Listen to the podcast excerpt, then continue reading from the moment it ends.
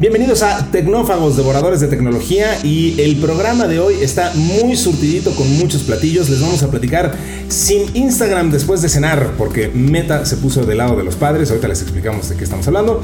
Vamos a hablar del desplome de las criptomonedas, de lo que todo el mundo está hablando y por qué no ha sido igual en Latinoamérica. Le diremos adiós al Internet Explorer desde 1995 hasta este 2022 estuvo con nosotros haremos un sentido homenaje y les platicaremos de un app que equilibra las labores domésticas, hablando de justicia. Así que, bueno, pues como pueden ver, muchísimo material y así arranca Tecnófagos, devoradores de tecnología. Kio Networks presenta el podcast de Tecnófagos, una mesa de alta especialidad servida para ti en tres tiempos. Acompaña a Ricardo Massa y Bernardo González, dos especialistas en masticar información tecnológica para ti Prepárate para devorar junto a los tecnófagos todas las noticias de las innovaciones del momento. Muy bien, pues como siempre, un gusto estar con ustedes. Por favor, envíenos todas sus dudas y comentarios a tecnófagos.kionetworks.com. Yo soy Ricardo Maza y como siempre me acompaña mi querido amigo Bernardo González. ¿Cómo estás, Bernie? Muy bien, Rick. Muy contento de estar aquí nuevamente. Siempre un gusto. Vamos a platicar pues, varias cosas, aunque bueno, queríamos empezar platicando un poquito de, una cosa muy interesante que nos llegó justo ahí a tecnófagos.kionetworks.com, ¿no? ¿Querías platicar algo? Sí, fíjate que nos escribió muy amablemente Santiago Balcero, a quien le mandamos un saludo desde Bogotá, Colombia, eh, y nos compartió una nota eh, de una persona que se le ocurrió poner este 99 teléfonos móviles dentro de un cochecito estos de niño que son como un vagón.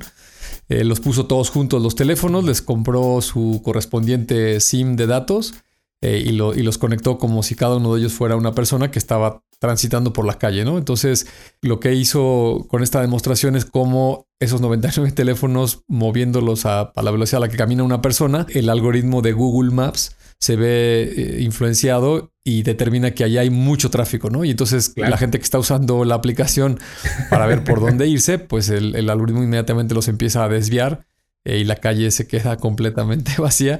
Eh, una nota muy simpática.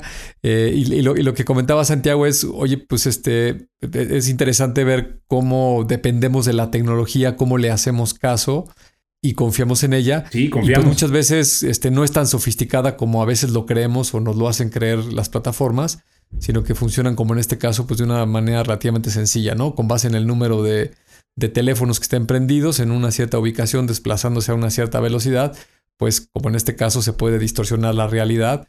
Eh, y me parece a mí muy interesante, sobre todo cuando, cuando veamos más implementaciones en temas de algoritmos de inteligencia artificial, siempre hay una enorme discusión de que si la tecnología se está volviendo autónoma y si va a dominar a la raza humana y todas esas cuestiones. Así es. Y la verdad es que en el fondo, pues no es más que tecnología implementada de una cierta manera. Muchas cosas se infieren, como en este caso con el algoritmo para determinar el tráfico, y son en algunas ocasiones este, pues fácilmente engañadas, ¿no? Así es, así es, así que si de repente ustedes van circulando y, y, Waze les dice que una calle está muy transitada cuando ustedes pueden ver que no lo está, pues busquen por ahí a ver si no hay alguien con un carrito y, varios celulares que esté influenciando el, algoritmo. Muy bien, pues muy interesante esto y, ciertamente da food for thought, ¿no? De, lo que eh, hacemos y cómo confiamos en la tecnología. Y hablando justo de eh, confiar en la tecnología y lo que la propia tecnología te dice de tus hábitos y consumos y tiempos, pues entramos al primer tema de hoy que es los controles parentales de Meta. La entrada de hoy. Una fresca selección con las noticias del momento.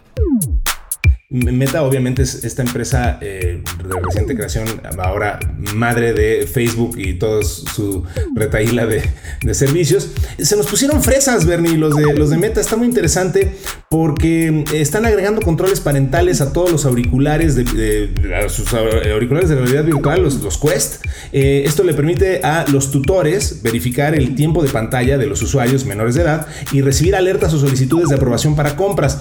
Eh, esto está muy bien, me parece un control muy interesante y se suma a la noticia de que eh, ya puedes tener muchas más opciones de control parental en, Instagram, así como nuevas funciones de seguridad en, la plataforma de Horizon Worlds VR de, realidad virtual. Entonces, em, pues muy interesante. A ver, eh, ¿qué, nos dice esto, Bernie, de, la cantidad de, niños y menores de edad que, están utilizando estas plataformas. A mí en particular me hace reflexionar sobre el tema de Instagram. O sea, los controles parentales que implementaron, pues ahora te permiten ver lo, que tu hijo está viendo, lo que denunció, por ejemplo. Eso está interesante. O sea, el racional de esto es si tu hijo está denunciando eh, cierto tipo de contenido eh, porque lo están agrediendo, bueno, pues es una forma en la que podrías enterarte, digamos, si está siendo acosado por parte de terceros o, si está sufriendo bullying. En fin, o sea, eh, aquí el punto es, se supone que una persona menor de 12 años no, no debería de tener acceso a este tipo de plataformas. No es el caso, o sea, cada vez más menores de edad y niños y niños cada vez más chiquitos están entrando a este tipo de plataformas. Entonces, no sé, eh, eh, por eso te, lo pregunto tan abierto. ¿Qué, nos dice esto de, lo que está pasando en los hábitos y consumos de la gente? Sí, pues mira, me parece que es una tendencia global la preocupación de las personas que utilizamos las plataformas digitales y sobre todo quien tiene niños pequeños o adolescentes, pues de tener una cierta medida y un control, eh, sobre todo de qué están viendo y cuánto tiempo lo están viendo, ¿no?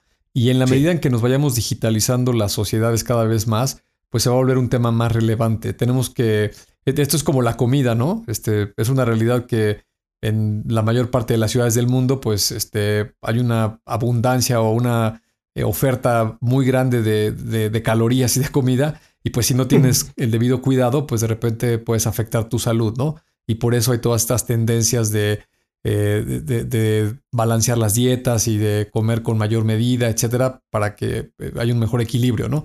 Me, parece que aquí en el uso digital está pasando exactamente lo mismo, ¿no? No es nuevo. Este, Apple en los últimos años, como plataforma muy relevante de todo lo que es la movilidad, eh, está empujando a la industria a todos los temas de privacidad. Sacaron esta funcionalidad en los settings del screen time, este, el tiempo que pasamos eh, usando el teléfono. Eh, de ahí salen todas estas, todas estas estadísticas eh, que se comentan a nivel mundial de un adulto promedio, cuántas horas al día está mirando el celular, cuántas veces lo enciendes este, porque te llega una alerta o porque te da ansiedad y quieres verlo. Y de repente esas aplicaciones tan adictivas como TikTok, Instagram, las propias plataformas de mensajería como Telegram, como WhatsApp, pues si no, si no tienes una métrica que te esté diciendo cuánto tiempo lo estás usando, pues te puedes quedar ahí un buen rato. Y ahora estas nuevas plataformas, eh, con lo que arrancaste tú la nota haciendo referencia a Meta y a Oculus con, con estas gafas de realidad virtual, pues aún es más delicado el tema. E, es tan inmersiva la tecnología que te olvidas de en dónde estás, ¿no? Y, te sí, ¿y cuánto tiempo ha pasado? Sí, sí, sí, claro. Totalmente. Aquí se aplica este, literalmente la frase de te, metiste al videojuego, ¿no? Y entonces empiezas a jugar y te pueden pasar varias horas sin que te des cuenta.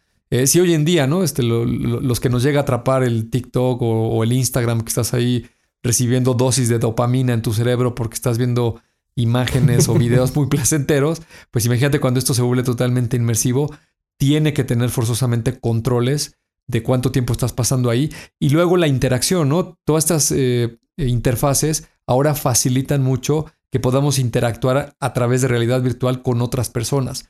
Y desafortunadamente, pues siempre hay un peligro de que puede haber personas malintencionadas que quieran meterse a, tu sesión. Y en el caso de un niño pequeño, pues eso es muy delicado, ¿no? Tiene que tener ahí alarmas, avisos, límites.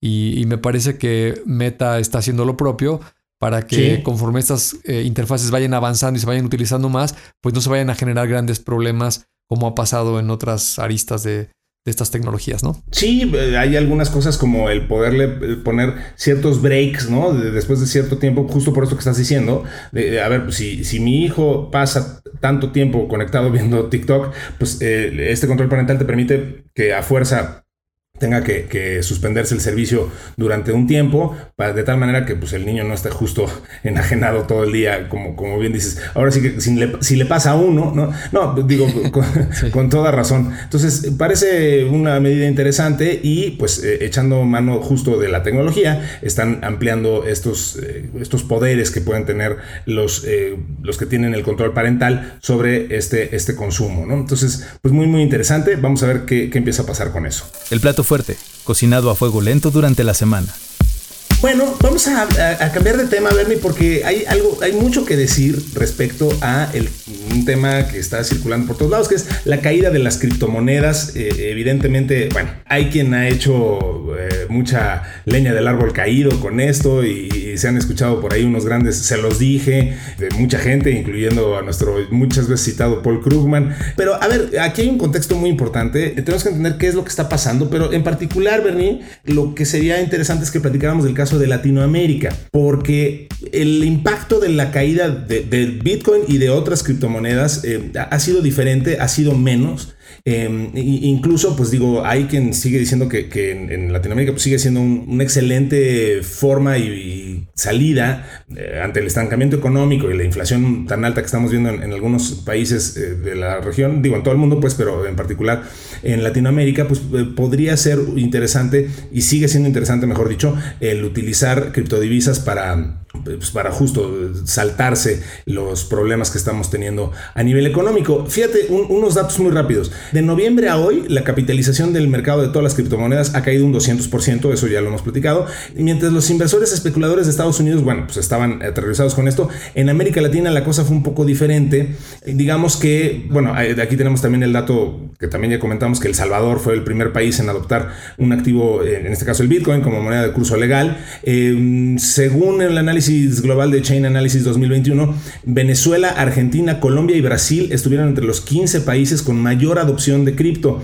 ¿Qué está pasando aquí, Bernie? O sea, al final, digo, estamos hablando de economías muy volátiles, desafortunadamente, y entonces aparentemente nos conviene o, nos sigue pareciendo una, una, alternativa muy interesante el utilizar criptomonedas, a pesar de las caídas y a pesar de todo lo que ha pasado, pues eh, digo, cuando lo comparas con lo que tenemos en casa, pues aparentemente sigue siendo una muy buena opción, ¿no? ¿O qué opinas de esto? Sí, totalmente. Mira, este, complementando lo que estás diciendo, eh, hay que tomar en cuenta que Latinoamérica, donde la mayoría de los países están en vías de desarrollo, la penetración bancaria sigue siendo aún baja, ¿no? Está en, en promedio en toda la región, cercana al 55%.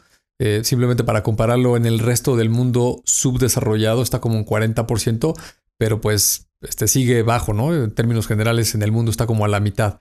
Y resulta que estas tecnologías para particularmente el intercambio de divisas, este, digamos, remesas, perdón, no, no, divisas, sino las remesas que se mandan entre un país y otro. Eh, en Latinoamérica, pues es una realidad que hay mucha gente trabajando en Estados Unidos, este, migra el, papá o la mamá y deja a parte de la familia en, en el país de origen y necesita este, periódicamente estar mandando dinero a, a, su casa, ¿no? Entonces, los mecanismos tradicionales, pues tienen porcentajes este, altos de comisión y son lentos, ¿no? Este, digo, los más famosos Western Union o, estas compañías que, tienen este, tiendas en los diferentes países, en las regiones, pues también acaparan gran parte de, estas remesas y no son rápidos y, cuestan dinero, ¿no? Entonces, el uso de estas criptomonedas para ese fin, pues resulta muy conveniente independientemente de la volatilidad que tengan, porque si tú compras este, un Bitcoin, el, no sé, lo compraste en enero, este, cuando costaba 50 mil dólares y hoy vale 20 mil, este, pues mucha gente siente este, esta pérdida de valor tremenda de que se devaluó a más de la mitad, ¿no?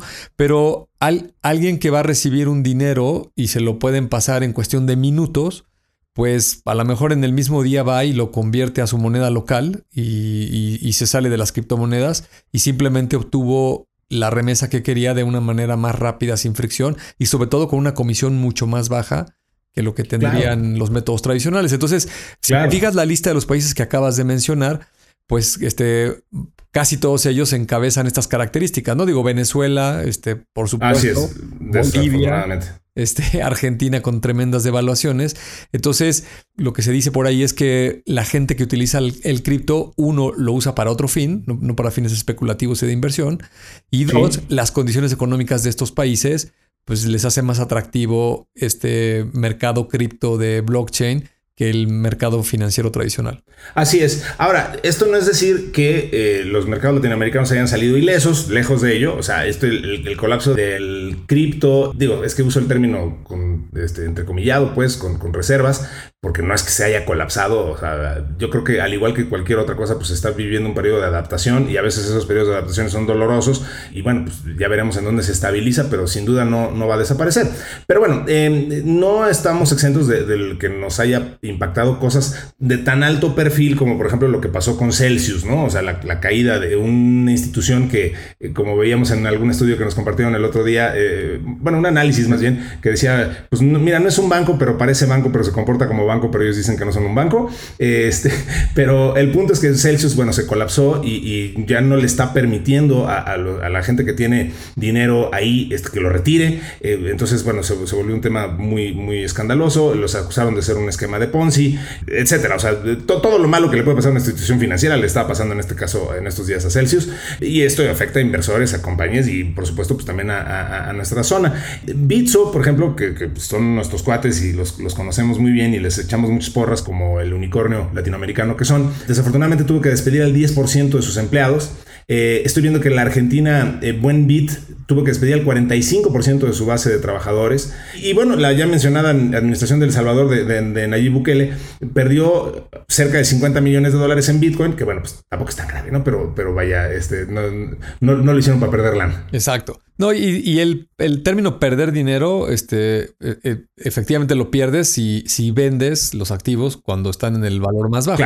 Eh, si no los vendes y los conservas a que esto se vuelva a recuperar, eh, pues en realidad... Claro, solamente se depreciaron y ya. Es una función de, tiempo, ¿no? Eh, y, particularmente, por ejemplo, el Bitcoin, pues en toda su historia, que ya tiene más de 10 años, ha tenido estos altibajos, ¿no? Tiene mucha volatilidad, de repente se valora mucho, se aprecia la moneda y de repente tiene unas este, caídas este, muy fuertes. viene esto que le llaman el invierno de las criptos, que el Bitcoin siempre jala a todas las demás. Este, hay un periodo ahí largo donde parece que ya este fue el fin y ya nada va a recuperar. Eh, y al rato otra vez vuelve a, tener su apreciación, ¿no? Me, parece a mí que, esto va a seguir sucediendo así. Yo, yo, no soy tan pesimista de que vea que esto va a desaparecer. Eh, claro. Y, creo que tiene muchas ventajas, como ya lo hemos dicho en, en innumerables veces aquí en este programa, toda la tecnología del blockchain.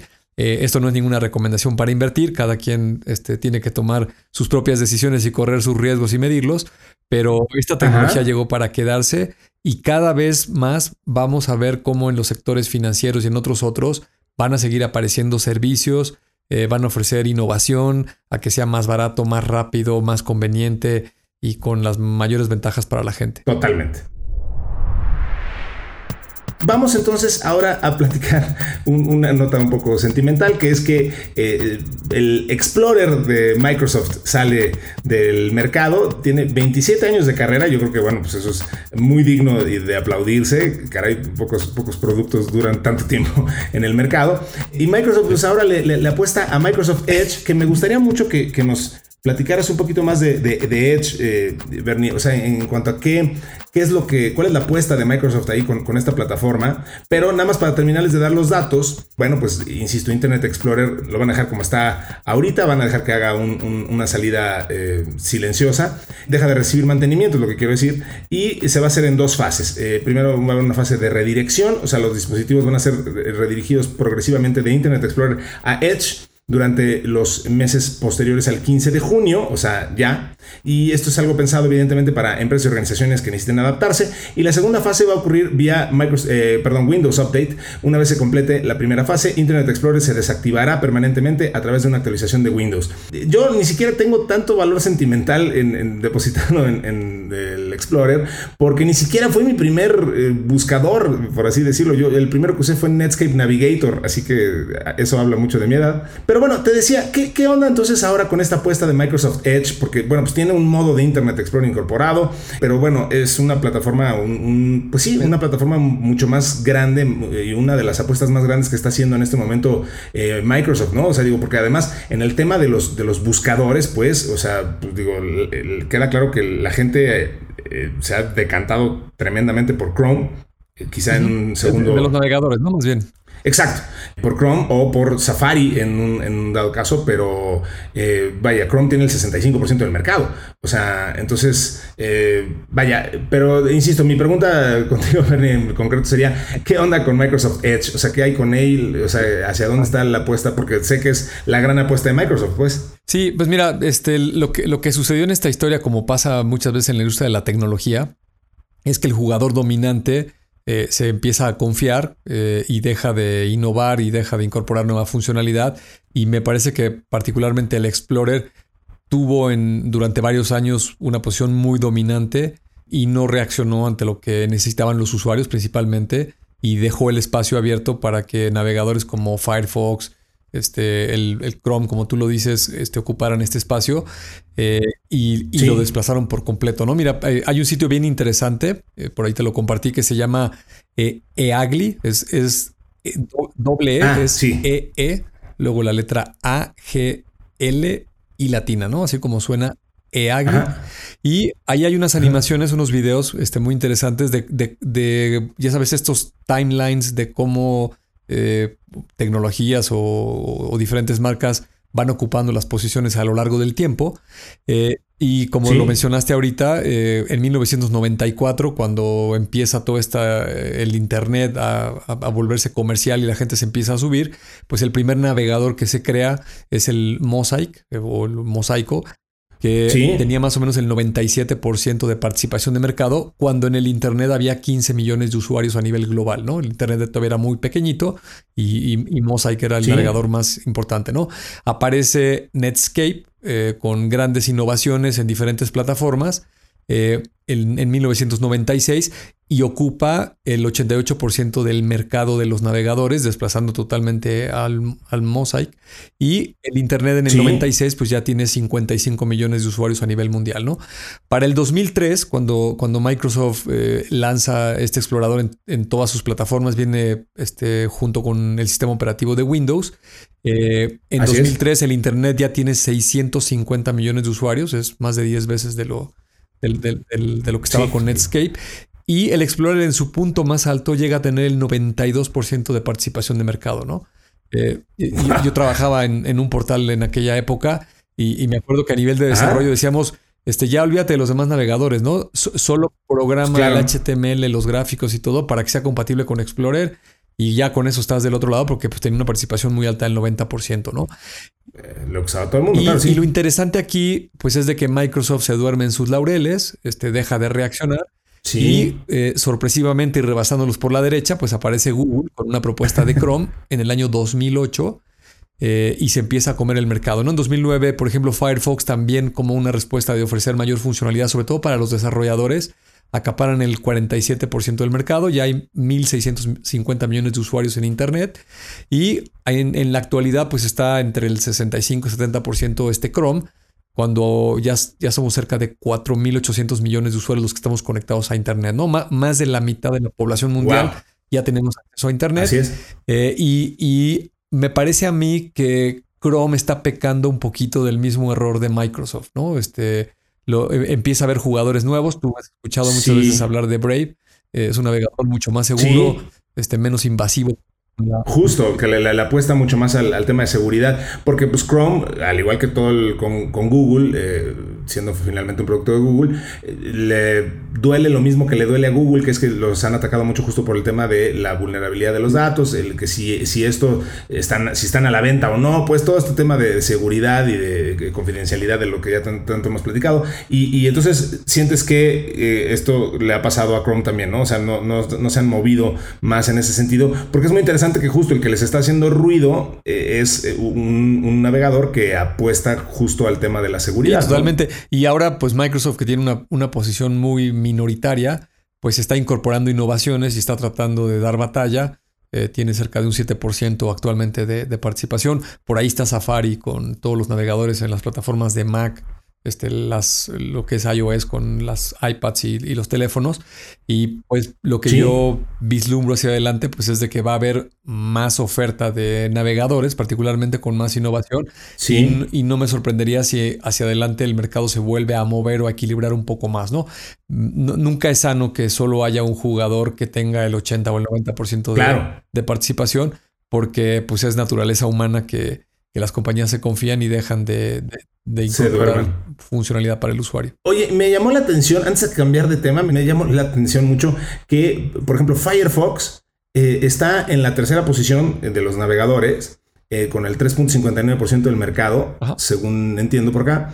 Pero, o sea, Edge que de nuevo es la propuesta más nueva eh, de navegación, en este caso de Microsoft, eh, digo, tiene 3.39%. Lo que me llama mucho la atención es que pues, Firefox un poco les ha pasado lo mismo, ¿no? O sea, es un, producto que lleva muchísimo tiempo en el mercado, que nunca ha pasado de, ser, pues justo, el segundo o tercer eh, mejor player, y, que ahora, pues Microsoft de un jalón ya les haya hecho tanta sombra, insisto, a un producto que ha tenido muchísimo más tiempo para posicionarse y para, hacer muchas más cosas, ¿no? Digo, sé que Firefox tiene muchos fans, pues, pero, pero vaya, eh, de, nuevo, ¿no? O sea, llevan mucho tiempo siendo como el, cuarto o quinto lugar, ¿no? Sí, la razón por la cual Chrome se volvió tan relevante es porque le incorporó muchas funcionalidades pensadas para los desarrolladores. Y Firefox, de toda la vida, pues también se ha preocupado mucho por esa comunidad de desarrolladores, que son los que al final del día pues van a desarrollar aplicaciones y, y van a impulsar indirectamente el uso de uno u otro navegador. Entonces, eh, pues siempre ha estado, como tú lo dices, como segundo o tercero. Ahora Microsoft trae una, estrategia mucho más abierta eh, y, quiere recuperar mercado. Eh, y pues creo que ahí, al menos estos tres y, por ahí otro sigue existiendo por ahí también Opera, este, Safari, no, no, no, no le perdamos tampoco la, la vista porque Apple poco a poco ha ido ganando también terreno en, todo este uso de sus plataformas, que nunca ha sido el mayoritario porque son más aspiracionales, más caras, este, más sofisticadas, pero no deja de tener una buena participación también en el mercado. Sí, en el caso de los iPhones, por ejemplo, bueno, pues muchísima gente nada más por default utiliza Safari, ¿no? Y, bueno, pues de eso le sigue dando una participación de mercado importante a Apple. Además, nunca hay que descontar a Apple. Si, algo nos ha enseñado la vida, es que nunca, este, nunca apuestes en contra de la casa de Jobs. Siempre queda un espacio para el postre. Como postre del día de hoy, una nota muy simpática que es, eh, vaya, hablemos de las, eh, si las tareas que se hacen en el hogar son equitativas. Eh, yo sé, Bernie, que tú eres una persona que sí le dedica mucho tiempo a colaborar en el hogar, que, lo, tomas, lo tomas muy en serio. Vaya, además, pues tienes muchos hijos, entonces este, hay mucho que hacer en tu casa. Pero eh, mira qué, curioso este tema de esta aplicación, que, bueno, surgió como una broma de una, pareja que estaba diciendo, bueno, quién hacía más en, casa, y bueno, el objetivo se volvió a hacer una distribución equitativa del trabajo doméstico para que fuera más justa. Y entonces, eh, bueno, pues empezaron, a, eh, desarrollaron esto que se llama Choreful, se, se escribe C-H-O-R-E-F-U-L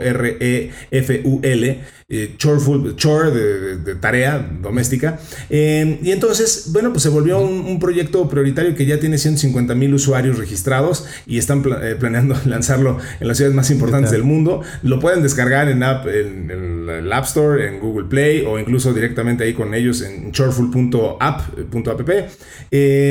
ofrece acceso gratuito y premium. El premium brinda a los usuarios una experiencia sin publicidad y la capacidad de crear núcleos personalizados, agregar recompensas y ver estadísticas por área. Pues digo, para que lo que, como dice el dicho, pues para que lo que sea chipotudo no sea parejo o algo así. para que se parejas las cosas en el hogar. este, me llama la atención este, que a veces no le prestamos tanta atención este, a, nuestras casas.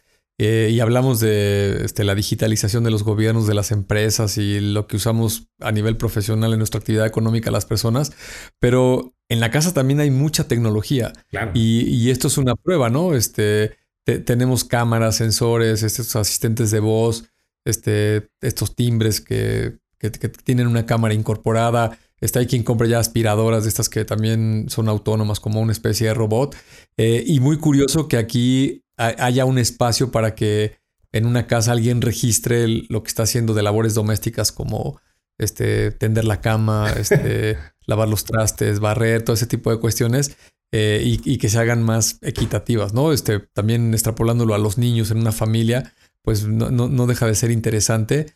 Eh, y con toda la tecnología que está ya en el hogar y mucha más que se va a incorporar, pues este es, este es un, tema importante, ¿no? Para, para prestarle atención todo el tiempo. Sin duda, sin duda. Eh, bueno, pues para que las cosas sean parejas, pues pueden utilizar esta aplicación. Y esto que dices de, bueno, las cosas con las que estamos en contacto y lo que hacemos, me hizo nada más de refilón recordar una recomendación muy interesante. Eh, digo, Bill Gates continuamente está recomendando libros, él es un ferviente eh, lector y ahora hizo una lista de recomendaciones de libros que le habían llamado la atención últimamente, lo, hace bastante seguido, eh, pero bueno, me, leí uno bastante bueno que, que, recomendó que se llama How the World Really Works o cómo realmente funciona el mundo o trabaja el mundo. Eh, el, subtítulo es La guía de un científico para nuestro pasado, presente y futuro. El, el autor se llama Vaclav Smil y eh, me, recordaste ahorita porque eh, este tema de las cosas con las que estamos en contacto, justo él hace un punto muy interesante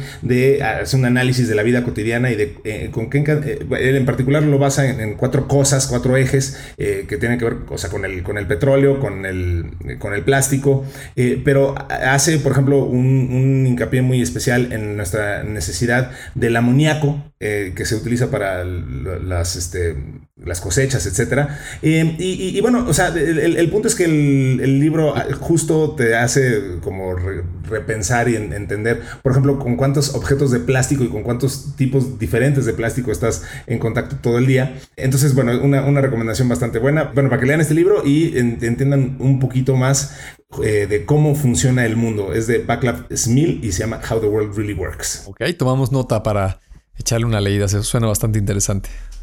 Está bastante bueno. Muy bien, pues Bernie, se nos acabó el tiempo, así que eh, le invitamos a la gente a que nos eh, siga, por favor, en este podcast eh, y nos compartan los temas de su interés en tecnófagos.kionetworks.com.